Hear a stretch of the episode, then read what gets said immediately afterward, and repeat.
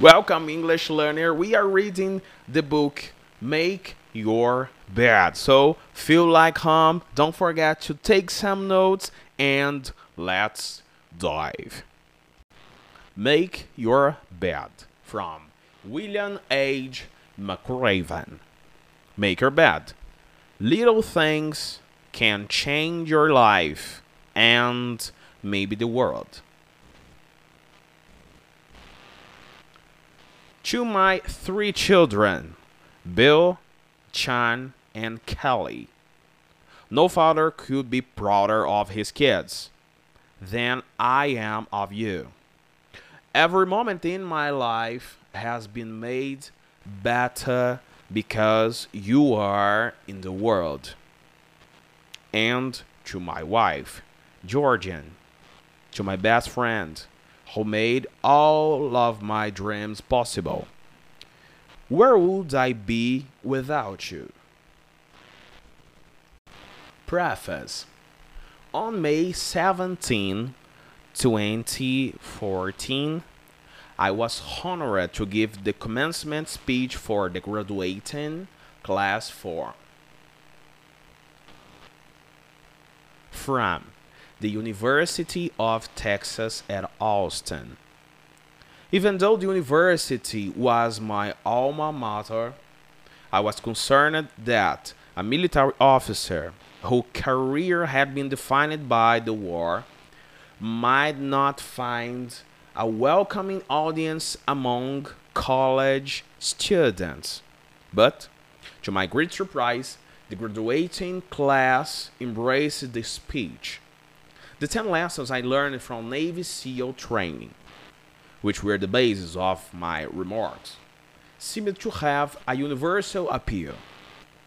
They were simple lessons that deal with overcoming the trials of SEAL training, but the 10 lessons were equally important in dealing with the challenge of life, no matter what you are,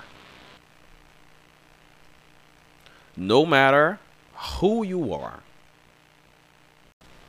Over the past three years, I have been stopped on the street by great folks telling me their own stories. How they didn't how they didn't back down from the sharks. How they didn't ring the bell or how making their bed every morning helped them through those times. They all wanted to know more about how the 10 lessons shaped my life and about the people who inspired me during my career. This small book is an attempt to do so. Each chapter gives a little more context to the individual lessons and also adds a short story about some of the people who inspired me with their discipline, their perseverance, their honor, and their courage. I hope you enjoy the book. So, what you're going to do, student, you are going to write it down this paragraph, the preface of the Will McRaven, and after that, I would like to hear you telling me what's your experience about it. Okay? So if you want to send me an, an audio or you just call me by by phone call or by video conference, I'd it will be a pleasure to be here with you. It will be a pleasure to be with you. Okay, so I you can count on me and let's dive. Okay, so uh, this is the best. This is one of the best parts of this book. Okay, so chapter one, start your day with a task completed. Start your day with a task completed. If you want to change the world, start off by making your bed. Okay, student, this time you it's time you write down this phrase. Uh, you can write down uh, what you understood, okay? So, uh, and you can send me um, photo of your text. You can text me by WhatsApp, Telegram, or by email. Feel like home. And if you want to, you can send me an audio. You can call me by phone calls, or you can call me by video conference. Feel like home, and you can count off me. So let's dive.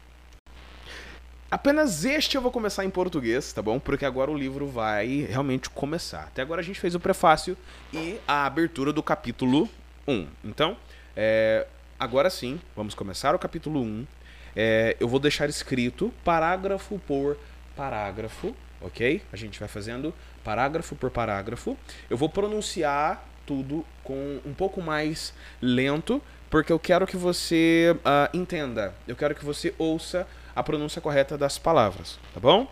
É, e aí depois, na hora que eu não estiver lendo mais, aí eu aumento um pouquinho a velocidade, porque senão também, né? Senão fica muito facinho para vocês. E eu sei que, que vocês podem bastante. Então, uh, let's dive. It's time to just, ta just talk in English. Okay, so let's start do it. The barracks at basic SEAL training is a nondescript three story building located on the beach at Coronado. Okay? Located on the beach at Coronado, California. Just 100 years from the Pacific Ocean.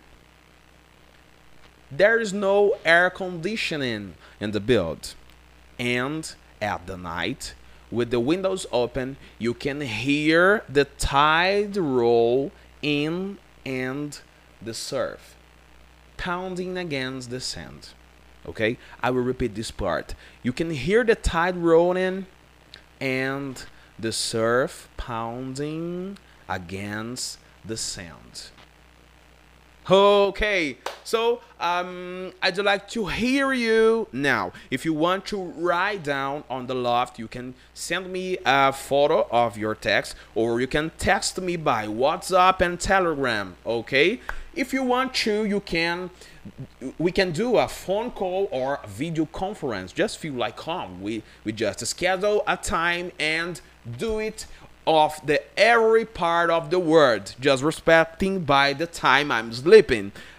Despite of it, if I was wake up, you can call me every time you want to. Okay, so it's a pleasure to be with you. Keep studying, keep growing, and count on me. Let's dive. This is a part of paragraph one. This is the second paragraph of the first chapter. Okay. Um, segunda parte do primeiro, segundo parágrafo do primeiro capítulo, ok? So, rooms in the barracks are Spartan. I, I know you, eu sei que você já deve ter ouvido essa palavra Spartan, ok? So, rooms in the barracks are Spartan. In the officers, in the officers' room, where I bathed with three other classmates there were four beds, a closet to hang your uniforms, and nothing else. Those mornings that I stayed in the barracks, I would roll out of my navy rack, immediately began the process of making my bed. It was the first task of the day. It was the first task of the day. Okay? A day that I knew would be filled with uniform inspections, long swims, long runs, obstacle courses, and constant harassment from the SEAL instructors.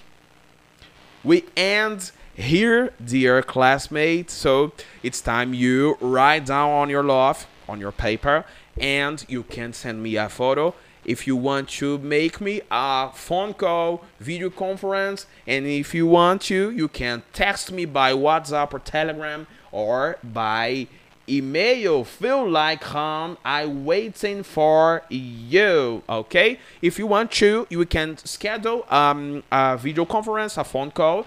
Uh, despite of the time I was I I I could be sleeping. Okay. Despite of it, I will completely open to do it with you. Okay, so keep studying, keep growing, and let's dive.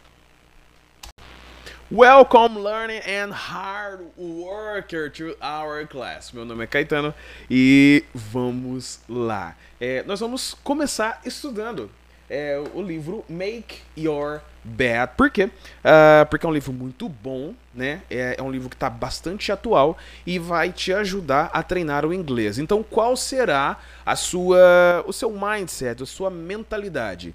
Você vai ouvir primeiro sempre a pronúncia, ok? Uh, mesmo que você não entenda a palavra, você precisa uh, repetir essa palavra, mesmo do jeito que você não entenda de primeira. Você precisa repetir essa palavra por quê? Porque o seu corpo precisa entender que você quer se movimentar, ok? Então é, é, é um pouquinho de, neuro, de neuromarketing, é um pouquinho de neuroaprendizagem, mas a gente vai tentar meio que hackear teu cérebro aí, porque o nosso corpo não quer aprender, ok? O nosso corpo quer economizar energia. Então, nós vamos é, já tentar hackear teu corpo, é, fazer seu corpo se acostumar com a língua inglesa ou com, ou com uma outra língua, certo? E se você vai usar para qualquer língua que você for aprender, beleza? Porque também existem estruturas no inglês que a gente não usa no português, ok? Então, vamos lá. Este livro é, se chama Make Your Bed, é do, de um escritor chamado William H. McRaven. McRaven. É, e ele foi Navy SEAL. Ele foi da. É como se fosse uma marinha dos Estados Unidos. Ok? Então, bora lá!